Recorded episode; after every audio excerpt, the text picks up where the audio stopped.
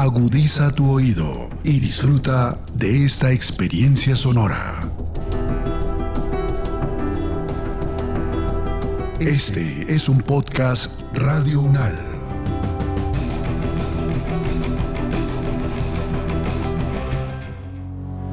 Los acontecimientos de actualidad y política internacional que fueron noticia en los últimos siete días, con una visión y análisis desde la academia. Análisis UNAL, siete días en el mundo.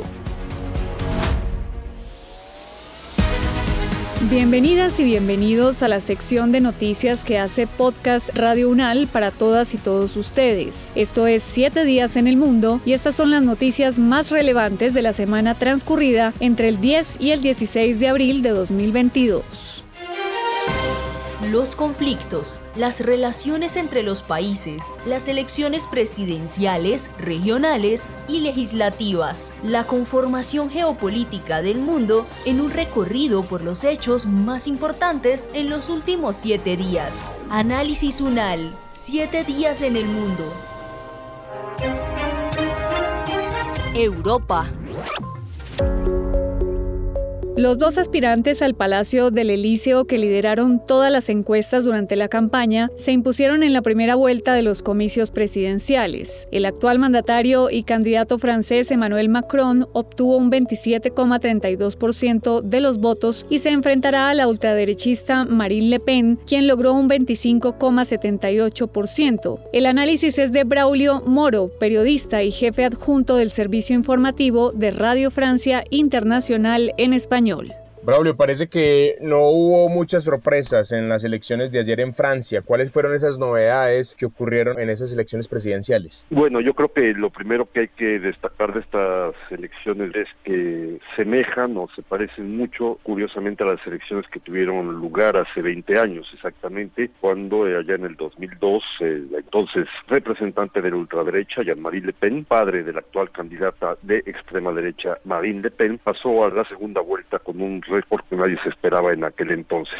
Desde allá, y si se toma en cuenta las últimas elecciones que han tenido lugar en este país, nos encontramos, y esta es la gran sorpresa, con un hecho que es eh, incuestionable, y es que efectivamente la ultraderecha se coloca como nunca antes a las puertas de llegar a la presidencia de la República con un 23,4% de los votos emitidos. Yo creo que más que ganar, que el gran ganador haya sido la abstención, no, por el momento la ganadora es Marine Le Pen, por una razón sencilla, porque ahora ahora tiene el apoyo de otro candidato de la extrema derecha que ha aparecido en estas elecciones, Eric Zemmour, que ha obtenido el 8% de los votos y tiene también muy probablemente lo que será la votación que aportará otro de los candidatos de la extrema derecha, Dupont, que ha obtenido más del 2% de los votos. Si se suman estos dos, la señora podría obtener más del 30% de los votos a extrema derecha y esta es la gran novedad de estas elecciones del 2022 aquí en Francia. Ahora se supone que las fichas se tienen que acomodar como en todas las elecciones, a los candidatos perdedores, que son 10, tendrán que sumar sus apoyos a cualquiera de los dos candidatos que pasan a segunda vuelta. Aparte de lo que usted ya nos cuenta de la señora Marine Le Pen, ¿qué va a pasar con, con estos otros votos recabados por los candidatos? ¿O qué se puede prever que puede pasar? Hay una cuestión que me parece que es importante eh, destacar en este terreno. Antes de responder a la pregunta de cómo se van a colocar los votos, yo creo que para nuestro público, para el público en Colombia, es importante darse cuenta de una cosa. En tres elecciones, es decir, en poco más de 20 años, la ultraderecha ha logrado normalizarse, entre comillas, en este país. Y esto es una cosa muy peligrosa y es muy llamativa también. Parece un poco a lo que sucedió a principios de los años 90 con el movimiento social italiano, que venía de los neofascistas se lograron normalizar de tal manera que entraron en la Cámara de Representantes, en el Parlamento italiano, y todo el mundo lo veía ya como una cosa normal. Esto es lo que está pasando en este caso con la señora Marine Le Pen, y esto es una cuestión bastante importante que muestra los límites que está alcanzando la llamada Quinta República, que como ustedes saben surgió allá en los años 50 bajo la presidencia del presidente de Gaulle. Ahora, para responder a tu pregunta, la cuestión es la siguiente. El problema es que los tres candidatos que han obtenido los primeros lugares a saber, Macron con un 27%, Le Pen con un 23% y Mélenchon con un 21%, ellos tres representan más de 7 de cada 10 electores que fueron a votar. O sea que el margen que queda es muy poco, muy, muy poco. Y es aquí donde se complican las cosas para el presidente Macron. Es cierto que todos los candidatos salvo excepciones de Eric Zemmour, Dupont y Guillaume, todos los demás han llamado a dar su voto a Macron. El problema es que esos demás son pocos relativamente. ¿Qué quiero decir con esto? La señora Ecres, que era la representante del Partido Republicano, ha obtenido apenas 4,79% de los votos. Se da por hecho que muchos de sus electores seguramente votarán en segunda vuelta. Si quieren votar, votarán por la extrema derecha más que por Macron. En el caso del Partido Socialista, Anne Hidalgo, la alcaldesa de París, llamó a votar por Macron. El problema es que ella obtuvo apenas 1,74% de los votos, o sea, verdaderamente es una cosa marginal. El candidato de los verdes, Jadot, también ha llamado a votar por Macron. Él obtuvo 4,58% de los votos, es decir, lo que estos candidatos puedan aportarle al presidente Macron en la segunda vuelta será residual. Lo que va a ser determinante es lo que van a hacer los electores de Jean-Luc Mélenchon, que es el que obtuvo 21,95% de los votos, que es el dirigente de la France Insoumise. Y aquí la cuestión es más allá de la consigna de voto que hayan dado unos u otros candidatos. La cuestión es que la gran mayoría de los votantes de Jean-Luc Mélenchon son jóvenes. El 35% de los jóvenes votó por Mélenchon y es muy poco probable, o no es seguro en todo caso, que esos jóvenes ahora quieran ir a votar por Macron. Este es el gran desafío que va a tener el presidente en los próximos días para tratar de convencer a esa franja del electorado francés de darle un voto cuando que sus primeros cinco años de gobierno se caracterizó por una política anti-jóvenes a todos los niveles. Y este es un gran desafío con el que va a jugar, evidentemente, el ultraderechista Marine Le Pen. Braulio, ¿cuáles van a ser esos temas que van a marcar estas dos semanas de campaña intensa que se vienen? Por supuesto, uno de ellos, supongo, será el conflicto entre Rusia y Ucrania y la posición que pueda asumir Francia al respecto. Claro, ese es un tema, pero más que eso va a estar el tema del poder de compra. Es aquí donde se va a jugar mucha cosa y donde se va a jugar también es en el tema europeo. En el poder de compra, la cuestión es que es de lo que se supo, dijéramos, apoderar Marine Le Pen para desarrollar una campaña, presentarse como la representante del sector más débil, más frágil entre la población. No es gratuito que 36% de los empleados y 36% de los trabajadores hayan votado por ella. Esto es muy importante. Y ella lo que hizo muy eh, inteligentemente fue que desde hace un mes, cuando la inflación comenzó a subir bastante, como está sucediendo en todo el mundo, ustedes lo saben también allá en Colombia, ella empezó a hacer un discurso en favor del poder adquisitivo. Se ha comprometido a bajar los impuestos para los hidrocarburos, propone una serie de medidas, claro, pues este discurso xenófobo de que solo será para los franceses, no para los extranjeros, pero esto puede jugar bastante en el, dijéramos, en el momento de ir a votar para un sector de la población que es la más perjudicada, que puede decir, sí, efectivamente la señora respondiendo a mis expectativas de mejorar mi situación económica que puedan ir a votar por ella. El segundo tema va a ser ciertamente lo de la guerra. Aquí la carta juega en favor del presidente Macron. Hay que recordar que Marine Le Pen ha sido profundamente, y esto ahora lo intenta ocultar, lo intenta, dijéramos, hacer invisible, es una persona muy allegada a Putin. El gobierno ruso dio financiamiento anteriormente a la campaña de la Reunión Nacional, que es el partido de la señora Le Pen. El gobierno ruso financió de otras campañas, ayudó con créditos, ¿eh? no que lo haya regalado, para apoyo financiero. Antes del inicio de la guerra que estamos viviendo en Ucrania, Marine Le Pen incluso tenía preparado dos millones de de volantes donde aparecía ella al lado de Putin. Claro, apareció la guerra y los dos millones de estos volantes que estaban listos para ser repartidos tuvieron que tirarlos a la basura, esconderlos. Pero sobre esto va a jugar el presidente Macron, es evidente. Hacerle demostrar ante el electorado que es una persona poco fiable porque se junta con un dictador que es muy proclive a encuentros, por ejemplo, con Orban, presidente de Hungría, todo este sector más derechista dentro del espectro de la Unión Europea. El tercer elemento va a ser ciertamente el de la guerra. Aquí ella va a intentar demostrar que la posición de Macron ha sido ineficaz, que no pudo impedir la guerra. La cuestión es que evidentemente para el presidente tiene los elementos en la mano de lo que están haciendo las negociaciones y que además coincide con su papel como presidente de la Unión Europea, es probable que esto juegue también a favor de Macron a última instancia. De hecho, yo diría hasta ahora lo que están dando los datos acá es que se estima que eventualmente en esta segunda vuelta que tendrá lugar el 24 de abril, probablemente Macron repita un segundo mandato, pero con un score mucho más bajo que el que fue el del 2017 cuando tuvo el 66% contra el 33% de Marine Le Pen. Se estima que ahora puede obtener un 52, 53 contra un 47, un voto mucho más cerrado. Más allá de eso, lo que hay que tener también en cuenta es que tan pronto pase la segunda vuelta de la elección presidencial, todas las fuerzas políticas van a ponerse en orden de marcha para las elecciones legislativas que serán el año entrante. Y es aquí donde se va a jugar muchísimo, porque claro, un presidente o una presidenta que no tenga presencia suficiente en el Parlamento para lanzar sus proyectos, pues simplemente es como si hubiera perdido la elección.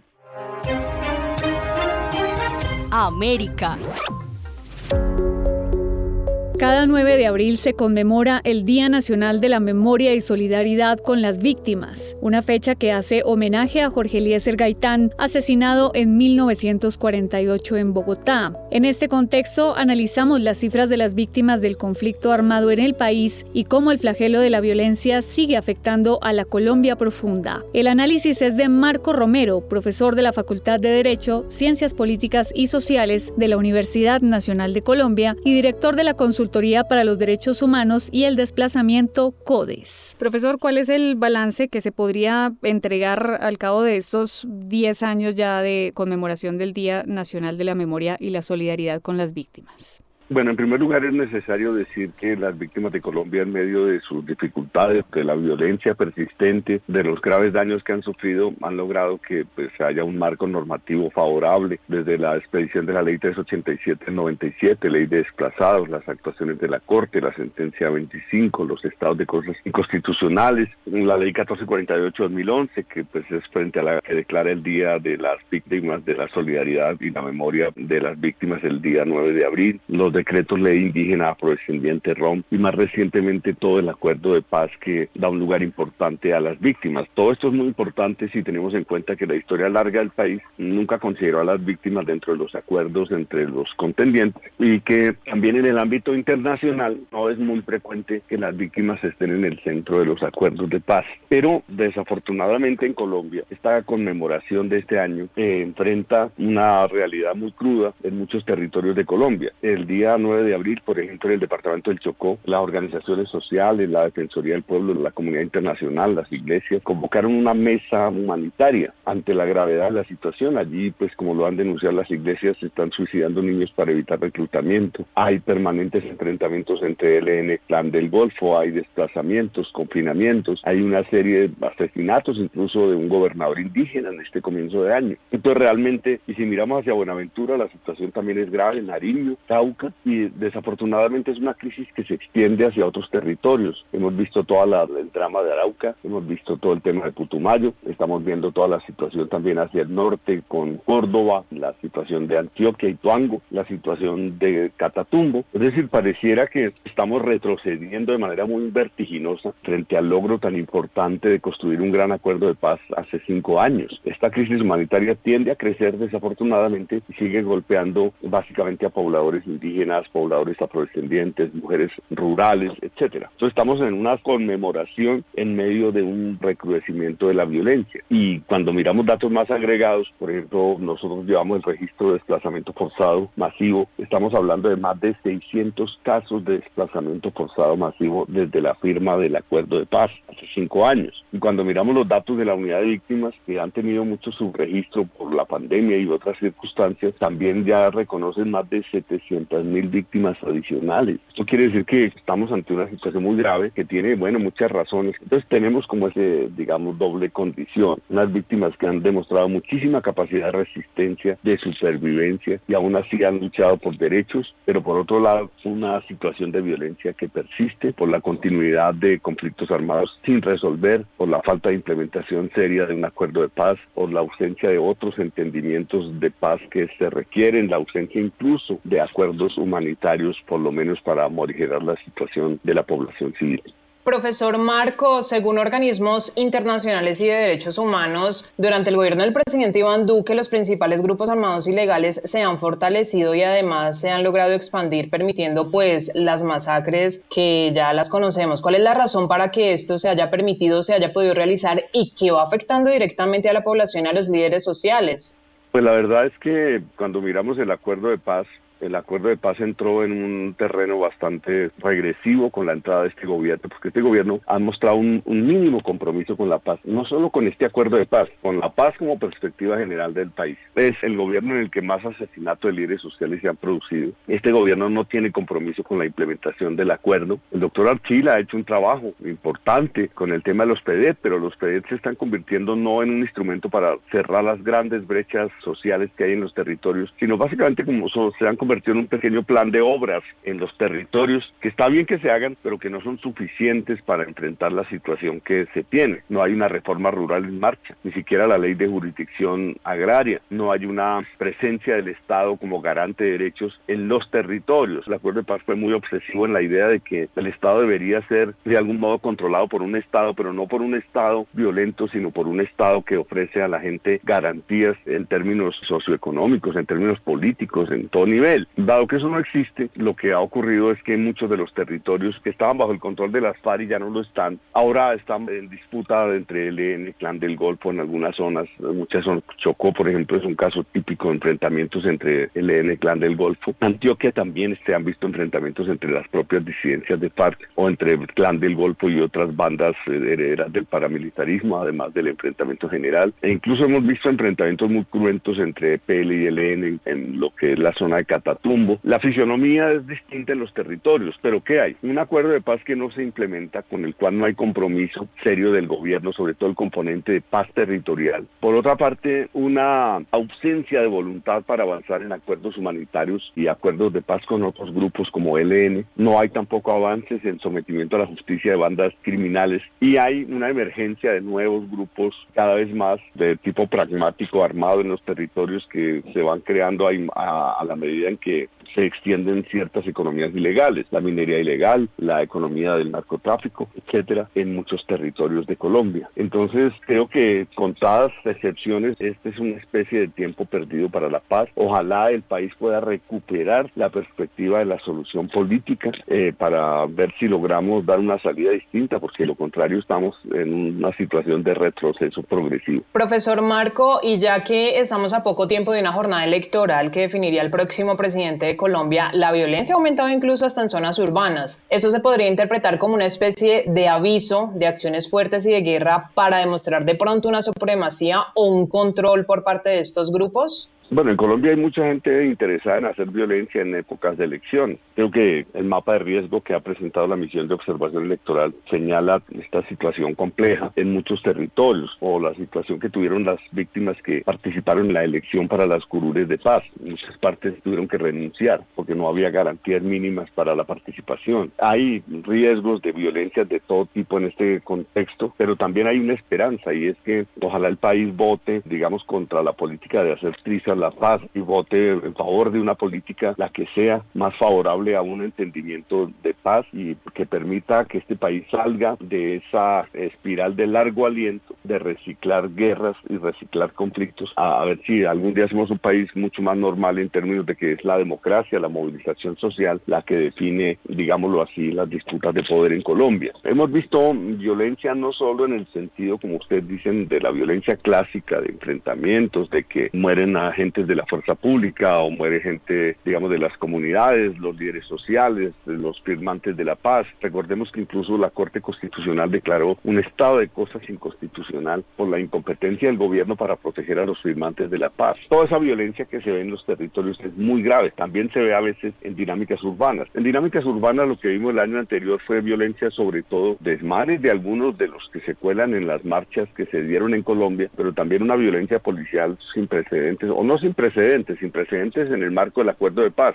Una violencia policial más bien que recicla la doctrina de la época del conflicto armado para tratar de evitar las movilizaciones sociales que se han dado en Colombia. Y yo creo que este país es un país movilizado y esa movilización se va a mantener y ojalá que podamos contrarrestar la violencia que viene del conflicto armado y la violencia que viene muchas veces contra la movilización democrática de, de los jóvenes sobre todo que están pidiendo un lugar en el futuro de este país. Asia. Pyongyang celebró los 10 años de Kim Jong-un en el poder, ensalzando el desarrollo de armas atómicas y algunos logros políticos. El partido mostró nuevos retratos del mariscal que llegó al poder el 11 de abril de 2012 tras la muerte de su padre Kim Jong-il y quien ha estado marcado por algunas polémicas debido al manejo y la administración de su país. El análisis es de Jorge Raúl Suárez, profesor de la UNAM en México y cofundador del Círculo Mexicano de Estudios Coreanos. Profesor, ¿se puede hablar de algo positivo, por lo menos para los ciudadanos norcoreanos, a lo largo de estos 10 años que lleva Kim Jong-un en el poder? ¿Hay algo positivo que se haya hecho en estos 10 años de cuenta de este líder norcoreano? Pues digamos, esto de positivo es un poco relativo, porque por supuesto la sociedad norcoreana no cuenta con valores democráticos, no tiene una experiencia histórica, digamos, que le haga ver algo diferente o que le haga ver algo como en, Europa o América Latina o América del Norte tenemos, como la democracia, digamos, liberal o la democracia participativa, ¿no? Entonces, a ojos de ellos, pues no, no, no había una expectativa de gran cambio con la llegada de Kim Jong-un. Sin embargo, si lo comparamos con su propia historia con su propio trayecto, definitivamente definitivamente Kim Jong-un ha tenido una etapa, digamos, de relativa estabilidad, sobre todo si se compara con los turbulentos años que su padre dirigió desde 1994 y hasta más o menos mediados de la primera década de los 2000, donde pues se enfrentó a una gran hambruna y a una sequía y grandes sequías que pues pusieron sobre el borde de la extinción al régimen de Pyongyang. En ese sentido, pues la economía norcoreana se ha estabilizado en el mandato de Kim Jong-un, obviamente chocando de frente con respecto a la pandemia, ¿no? que era algo totalmente inesperado para cualquier estado y pues sobre todo un reto muy muy grande para su economía. Profesor, ¿cuáles han sido los puntos de quiebre, por así decirlo, que ha tenido Kim Jong-un en estos 10 años que lleva en el poder? Inclusive se habría especulado en algunas temporadas que desaparecía, que no se sabía nada de, de él en medio de la poca, digamos que información oficial que sale allí de Pyongyang y se llegó a creer que inclusive habría muerto. Pero ¿cuáles han sido esos puntos de quiebre que usted considera en estos 10 años? Claro, es una muy buena pregunta para evaluar el gobierno de Kim Jong-un. Primero que nada, el primer punto de quiebre es la muerte de, su padre el 17 de diciembre de 2011, donde él ya previamente, su padre ya enfermo y obviamente sabiendo de que su tiempo era limitado, se empieza a impulsar su figura dentro de la política, pero pues como todo régimen dictatorial, pues las lealtades no son lo que pesa más en la política y se fue colocando, ¿no? De diciembre a abril, yo diría que el primer punto de quiebre es justo en el 11 de abril, donde se le designa, ¿no? Ya como miembro del Politburo y presidente del partido, ¿no? Entonces ese es el primer punto de quiebre donde pues se realizaron pues algunas purgas, ¿no? De algunos generales, de algunas gente cercana a su padre para pues él ir consolidándose poco a poco. Yo considero que ese es su primer punto de quiebre donde, digamos, arma su estructura de poder, donde él se rodea de personas fuertes, ¿no? Y que son leales a él. Yo mencionaría ya como su segundo punto de quiebre, pues la serie de pruebas nucleares y sobre todo la prueba nuclear de 2017, que es la prueba más fuerte y última que ha tenido el régimen, que fue la que de alguna manera llevó a la mesa de negociación a Corea del Sur y Estados Unidos, que inició toda una ola de cumbres, de reuniones, incluso por primera vez hace que se reúna con un líder estadounidense y que pues inició más o menos unos cinco años de relativa estabilidad con Estados Unidos y Corea del Sur, ¿no? Que incluso hasta hace unos meses, relativamente poco, se reanudaron las pruebas balísticas, ¿no? Y es muy probable, y se habla que muy probablemente en estos días haya pues una prueba nuclear, es probable, u otro tipo de pruebas balísticas. Entonces yo, yo considero ese 2017 como otro, otro punto importante en su mandato. Y con respecto a sus desapariciones, pues eso es parte de la secrecía del régimen, de mantener como secreto de Estado el estado de salud personal. Igual se habla de que ya tiene pues algo de descendencia, pero pues es algo que el régimen protege y protegerá siempre. Y pues sienta rumores por parte de, pues, de los medios, de los expertos de Estados Unidos, Europa y varios lados de por ¿no? Sí, usted tocó un punto importante y es la relación con Estados Unidos. En el gobierno anterior de Donald Trump intentaron establecer una serie de diálogos que, bueno, finalmente fueron infructuosos, pero ahora con la llegada del presidente Joe Biden no se ha sabido nada al respecto. ¿Qué puede pasar allí? ¿Habrá algún acercamiento o definitivamente esto terminará por romper la poca relación quizás que podría haber allí entre Pyongyang y Washington? Donald Trump fue un, digamos, caso raro, digamos, de la política internacional incluso de la política estadounidense.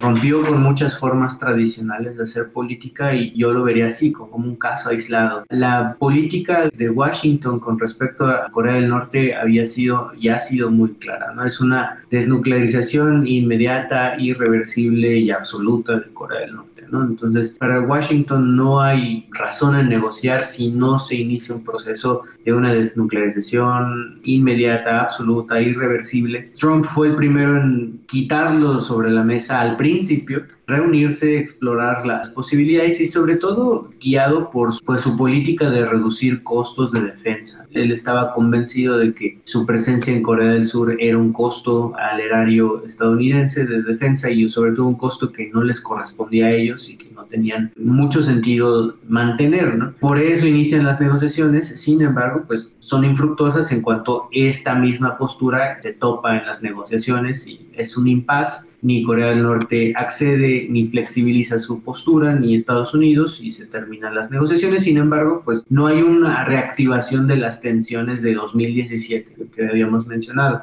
En el caso de Biden, digamos que es un político tradicional de Estados Unidos, en muchos sentidos, incluso en su postura hacia Corea del Norte. Él regresó, digamos, a esta postura tradicional de no va a haber ningún diálogo, no va a haber ningún acercamiento hasta que haya un gesto hacia la desnuclearización inmediata, irreversible de Corea del Norte. Entonces, pues realmente no creo que haya alguna flexibilización de Estados Unidos. Y además de que Biden lo dejó muy claro desde el principio que su política pues iba a tener otro tipo de prioridades. Creo que en contraste con Donald Trump no hay una prioridad por manejar el tema de Corea del Norte. Aquí a lo mejor sí va a haber tensiones en la conjugación pues ya de presidente Biden que pues no tiene ningún interés por negociarlo inmediatamente con Corea del Norte y la administración conservadora que pues va a a partir del mes siguiente en Corea del Sur. Es, digamos, esa conjunción de estos dos factores contrarios a Corea del Norte, uno que lo ignora es el caso de Biden y uno que abiertamente se ha considerado pues tener una postura un poco más dura en contra del régimen como es el caso del presidente Yoon Suk Yeol pues sí sí es muy probable que cause alguna consecuencia pues en, en los comportamientos de Corea del Norte incluso pues ya se vio no la primer probabilística en cinco años y es muy probable que pues haya algún ensayo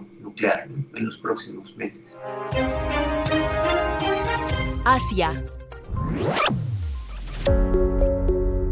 Sri Lanka, atravesado por una gran crisis económica, anunció que no cumplirá con los pagos de su deuda externa por 51 mil millones de dólares, mientras espera un rescate del Fondo Monetario Internacional y en medio de una profunda crisis social enmarcada por las protestas. El análisis es de Gustavo Adolfo Soto, docente de geopolítica de la Universidad de Antioquia, especializado en temas de Asia. Profesor Gustavo, este asunto en Sri Lanka pues no viene solamente de la suspensión de manera temporal del pago de deuda externa, sino que viene ya de, creo yo, más que semanas, incluso meses, con la familia gobernante que tiene muchos entredichos por ahí y pues la gente está protestando desde hace ya varias semanas. Cuéntenos por favor, denos un contexto de lo que está pasando actualmente en Sri Lanka para poder entender específicamente esta suspensión temporal del pago de deuda externa. Bien, hay que remontarnos de pronto unos años atrás, hay que recordar que el presidente hace parte del clan de los Rayapaksa, su hermano Mahinda también fue presidente y Mahinda es la persona que lleva a cabo la ofensiva final contra los tigres tamiles en la región norte-noreste de Sri Lanka. Precisamente el actual presidente Gotabaya hacía parte del estamento militar cuando se llevó a cabo esa ofensiva final, que dio con la muerte del comandante de, de, los tigres tamiles. Hay que recordar que los tamiles son una minoría étnica dentro de Sri Lanka. bien. Después del año 2012, pues se puede decir que se logra una victoria militar sobre los tigres tamiles, pero realmente Sri Lanka venía arrastrando una serie de problemas, dentro de los cuales también hay que recordar, antes de la pandemia, en 2019, los atentados con ataques suicidas que se le atribuyeron a miembros islamizados o radicalizados de la minoría musulmana. Esa serie de atentados ya de por sí, antes de la pandemia, golpearon fuertemente el sector turismo, que es uno de los principales renglones de la economía de Sri Lanka. Luego se viene la pandemia del COVID-19 que prácticamente ustedes saben que nos encerró a las personas en nuestros respectivos países. Obviamente ahí fue la estocada final con el tema del turismo. En el caso de Sri Lanka apenas estaba empezando a recuperarse y ahora se viene esta situación de default, de no posibilidad de pagos porque cuando un país debe el 102.8% de su PIB, eso quiere decir que lo que produzca al año no alcanza ni siquiera a pagar la deuda. Por eso que Sri Lanka está en default. ¿Por qué? Porque no alcanzaría ni con lo que produzca en un año a pagar el renglón de la deuda. Entonces, obviamente, esto es una situación muy complicada. Súmele a eso que la respuesta que se le da a esto, pues obviamente es una respuesta violenta y represiva que pienso yo que difícilmente va a solucionar la situación por la que está pasando el país.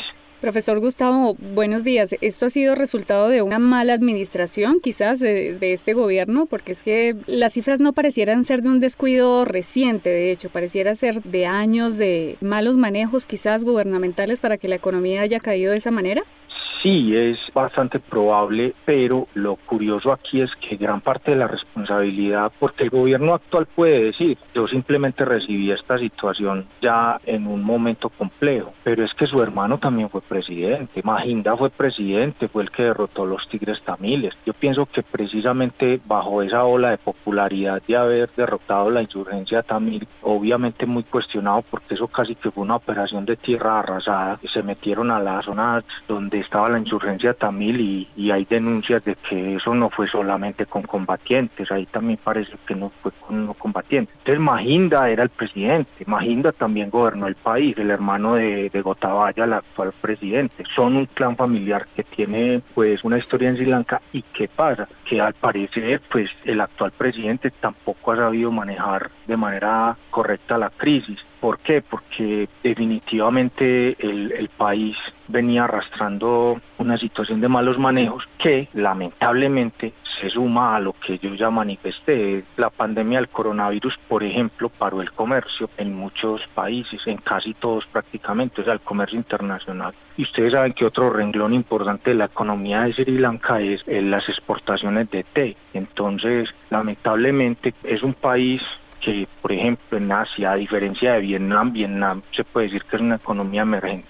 Sri Lanka realmente no tiene muchos sectores que pueda decir que le generen recursos importantes para paliar esta deuda. Entonces yo pienso que sí, que es, una situación que claro, que se venía arrastrando de años atrás y que a este presidente ya, perdónenme la expresión, le revientan en el rostro porque hay que tener en cuenta también que lo que está pasando en Sri Lanka está pasando en todo el mundo, o sea, todos los países estamos teniendo inflación, unos más que otros pero la inflación en este momento es un fenómeno global. Y aparte de eso, aunque hay personas que tienen una visión muy local y dicen, no, es que a mí lo que pasa en Rusia, en lo que está pasando entre Rusia y Ucrania en este momento, eso no me afecta, no me afecta, está afectando a Sri Lanka, nos está afectando a nosotros, está afectando a muchos países.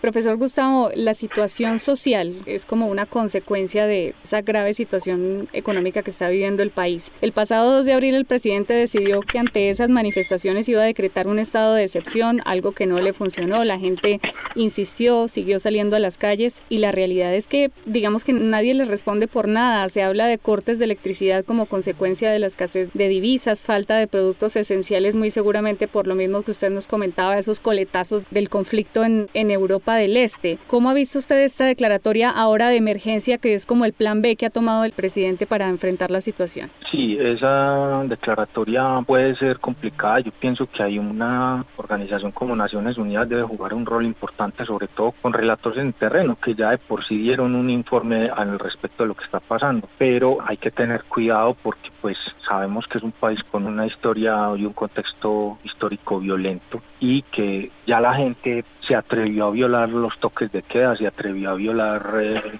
pues la prohibición de salir a las calles, porque hay que decirlo, cuando a la gente le tocan el bolsillo, cuando se meten con el estómago de la gente, la cosa se complica, porque es que lo que está impagable en Sri Lanka es prácticamente todo lo que tiene que ver con aspectos relacionados con la alimentación, el gas, el pan, entonces, definitivamente el gobierno, pienso yo, lo que debe hacer, porque es que en realidad yo pienso que estos son ya medidas desesperadas por parte del gobierno porque sabe que está perdiendo legitimidad. Muchos parlamentarios que hacían parte del bloque oficialista se pasaron a la oposición. Entonces ya estos son medidas desesperadas y pienso yo que la forma más adecuada de que Sri Lanka salga de, esta situación es que gobierno y oposición se sienten en una mesa a mirar como políticos unos y otros que han tenido relevancia en el país qué van a hacer. El FMI pues realmente sabemos cuál va a ser la receta. Es que la receta del FMI nunca cambia. Lo que pasa es que el FMI no tiene en cuenta, como decía Stiglitz en el libro del malestar en la globalización, el FMI no tiene en cuenta que una cosa es Etiopía y otra cosa es Grecia, una cosa es Sri Lanka y otra cosa es, no sé, Brasil o México. Son contextos muy distintos, son realidades muy distintas y para ellos siempre, siempre es la misma receta. Entonces, realmente yo pienso que es la dirigencia interna de Sri Lanka la que se debe a mirar de qué manera cumplen con esos compromisos sin afectar aún más a la población. América. El presidente Iván Duque intervino ante el Consejo de Seguridad de las Naciones Unidas, teniendo como tema principal la implementación del proceso de paz. Durante su discurso, el mandatario mencionó constantemente que su gobierno seguirá trabajando por la implementación de políticas que permitan avanzar con el proceso de reconciliación en los territorios, lo cual despertó críticas de algunos sectores políticos y sociales. El análisis es de Mauricio Jaramillo Jacir, internacionalista, doctor en ciencia política y profesor de la Facultad de Ciencia Política, Gobierno y Relaciones Internacionales de la Universidad del Rosario. Su opinión, profesor, acerca de, este discurso del, del presidente Duque. Pues yo pienso que es un discurso que confirma un poco una tendencia en este gobierno y es un abismo que separa lo que se reivindica internacionalmente de lo que está pasando en el plano nacional. Ayer el presidente Duque habló de, la migración y tiene un embajador ante la OEA que dijo que los migrantes venezolanos hacían parte de un proyecto de expansión del castrochavismo, reivindicó el proceso de paz cuando él mismo ha dicho que es un acuerdo de paz frágil, la cabeza del partido de gobierno de Uribe ha dicho que no existe acuerdo, el gobierno ha hecho hasta lo imposible por desmontar los acuerdos de paz de La Habana, por no respetar lo convenido. En el país el aumento de masacres, asesinato de líderes sociales e intimidaciones es alarmante. Entonces creo que es un poco la típica tendencia que hemos visto estos tres años de reivindicar frente a la comunidad internacional pues unos ideales que en política interna no, no vemos por ningún lado. Con el agravante, insisto, de que se repite un poco este eslogan vacío de que la paz con legalidad, eso no tiene ningún sentido. La paz es un ideal a la que no se le puede asociar así la legalidad, como si entonces hay gente que cree en la paz desde la ilegalidad, pero eso no tiene ningún sentido. Entonces pues es de nuevo una salida en como la que ha venido ocurriendo en estos tres años y medio. Profesor, ¿para qué sirve que un mandatario presente una serie de temas de su país ante las Naciones Unidas? Es decir, ¿qué puede hacer la ONU? ¿Qué podría implementar para esos países de origen? ¿Acaso solamente sería recurrir a la vía económica o de qué otra manera podría ayudar? Hay que recordar que Colombia pactó en el, en el gobierno anterior con el Consejo de Seguridad de Naciones Unidas una misión de observación, es decir, Naciones Unidas tiene el deber con el Estado colombiano de hacer un reporte sobre los avances en el proceso de paz. Entonces, la declaración de Duque se da en el contexto de una suerte de rendición de cuentas que hace Colombia, en buena medida porque el reporte que presenta el jefe de esa misión del Consejo de Seguridad en Colombia, Ruiz Maciel, es un informe de desconcertante y muy preocupante sobre el aumento de la violencia en Colombia. Un aumento, además, insisto, que el Estado colombiano no ha hecho absolutamente nada. Entonces, lo que uno ve ahí es, obviamente, la ONU no puede hacer mucho más allá de denunciar y de decir a nosotros nos quisiéramos un reporte sobre el estado de la paz, de los derechos humanos, y lo que constatamos es que Colombia está en una situación muy crítica. La ONU no puede ir más allá de eso porque va hasta donde el Estado colombiano se lo permite y hasta donde el mandato que se fijó en el gobierno anterior se lo permite. Entonces lo que vemos que hace la ONU es que le da visibilidad al tema de los derechos humanos en Colombia, insisto, una situación muy precaria. En Colombia estamos, insisto, en una crisis humanitaria. Pero más allá de esa visibilidad, pues obviamente Naciones Unidas no tiene un mandato, digamos, para para promover las relaciones con otros estados en materia comercial.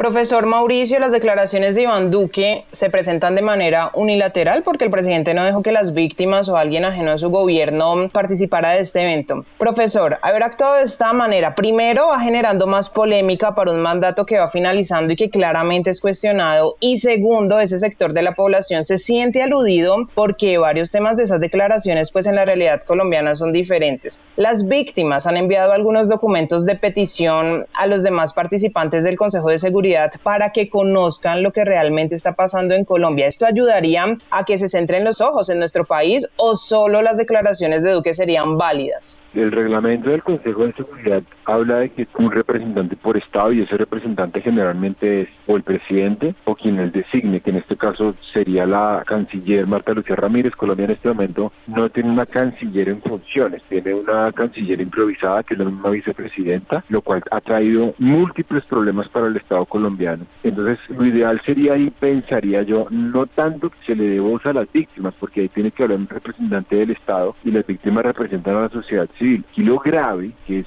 muy grave, es que el Estado no hable en nombre de las víctimas. Lo que uno esperaría y es que Marta Lucía Ramírez, que es la canciller, asuma su papel y hable en nombre de toda la sociedad colombiana, porque hay que recordar a la gente que Iván Duque representa no solamente al gobierno, sino al Estado colombiano, pero es un presidencialismo. Y ellos muchas veces hablan en función de los objetivos y de los intereses del gobierno, que no son los intereses de la sociedad colombiana. Por eso no hablan en nombre de los campesinos, por eso no hablan en nombre de las víctimas, por eso no hablan en nombre de los desmovilizados, por ejemplo, de la antigua guerrilla. Entonces aquí lo que vemos es un discurso recontraparcial en el que por obvias razones, las víctimas no se sienten representadas y han enviado muchas comunicaciones y han tratado de influir para que haya mayor presión dentro del seno de Naciones Unidas para que el gobierno se comprometa más con la paz. Entonces ahí creo yo, lo ideal es pues que Iván Duque esté a la altura del momento histórico y se acuerde que él es la cabeza de todo el Estado y no solamente la cabeza del centro democrático.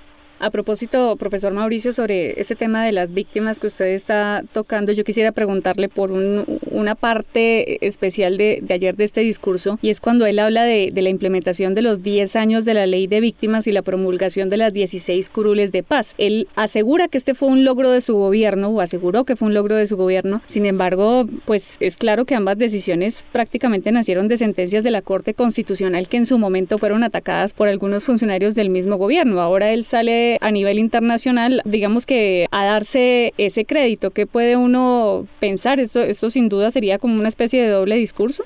Primero, sí, obviamente ahí hay un doble discurso, pero aquí lo más grave de todo esto es que se está pasando por encima de la reparación a las víctimas, se está pasando por encima de la dignidad de las víctimas. Digamos, hay una burla de este gobierno que, insisto, le ha hecho la guerra, por ejemplo, a las curules de paz, incluso se ha revictimizado a las víctimas. Muchas veces se les dice que de alguna manera o ellos eran parte del conflicto, se les ha asociado con las FARC, miembros, insisto, del partido de gobierno han sido enemigos de la idea de que las víctimas tengan esta representación dentro del Congreso. La ley de víctimas efectivamente no es algo que este gobierno pueda reclamar como suyo. Entonces básicamente lo que vemos es un gobierno que está desconectado de la realidad nacional, insisto, porque creo que en Colombia todo el mundo sabe que no ha habido ninguna voluntad para la concreción de los acuerdos de La Habana y es un gobierno ingenuo en materia internacional, es un gobierno que no entiende cómo funcionan hoy las relaciones internacionales porque además con la circulación de información creo que la comunidad internacional sabe lo que está pasando en Colombia. Acá tuvimos una misión de la OEA el año pasado que constató, por ejemplo, graves violaciones a los derechos humanos en las protestas. La Oficina de la Alta Comisionada de Naciones Unidas para los Derechos Humanos en Colombia, desde febrero de 2019, viene denunciando el agravamiento de la crisis social en Colombia por el aumento de masacres. Pues que ahora el gobierno venga a reivindicar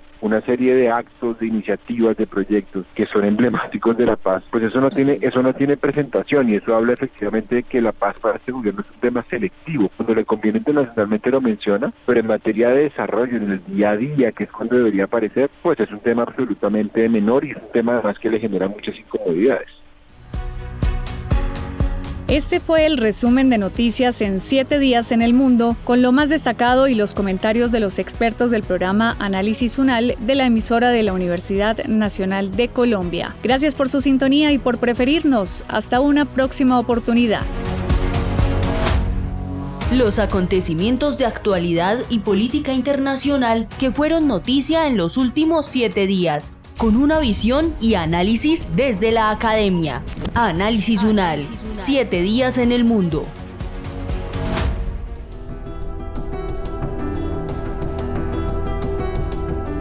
Las opiniones aquí expresadas son de entera responsabilidad de sus autores y solo comprometen a los realizadores de este podcast. No representan necesariamente el pensamiento de Radio UNAL ni la posición oficial de la universidad.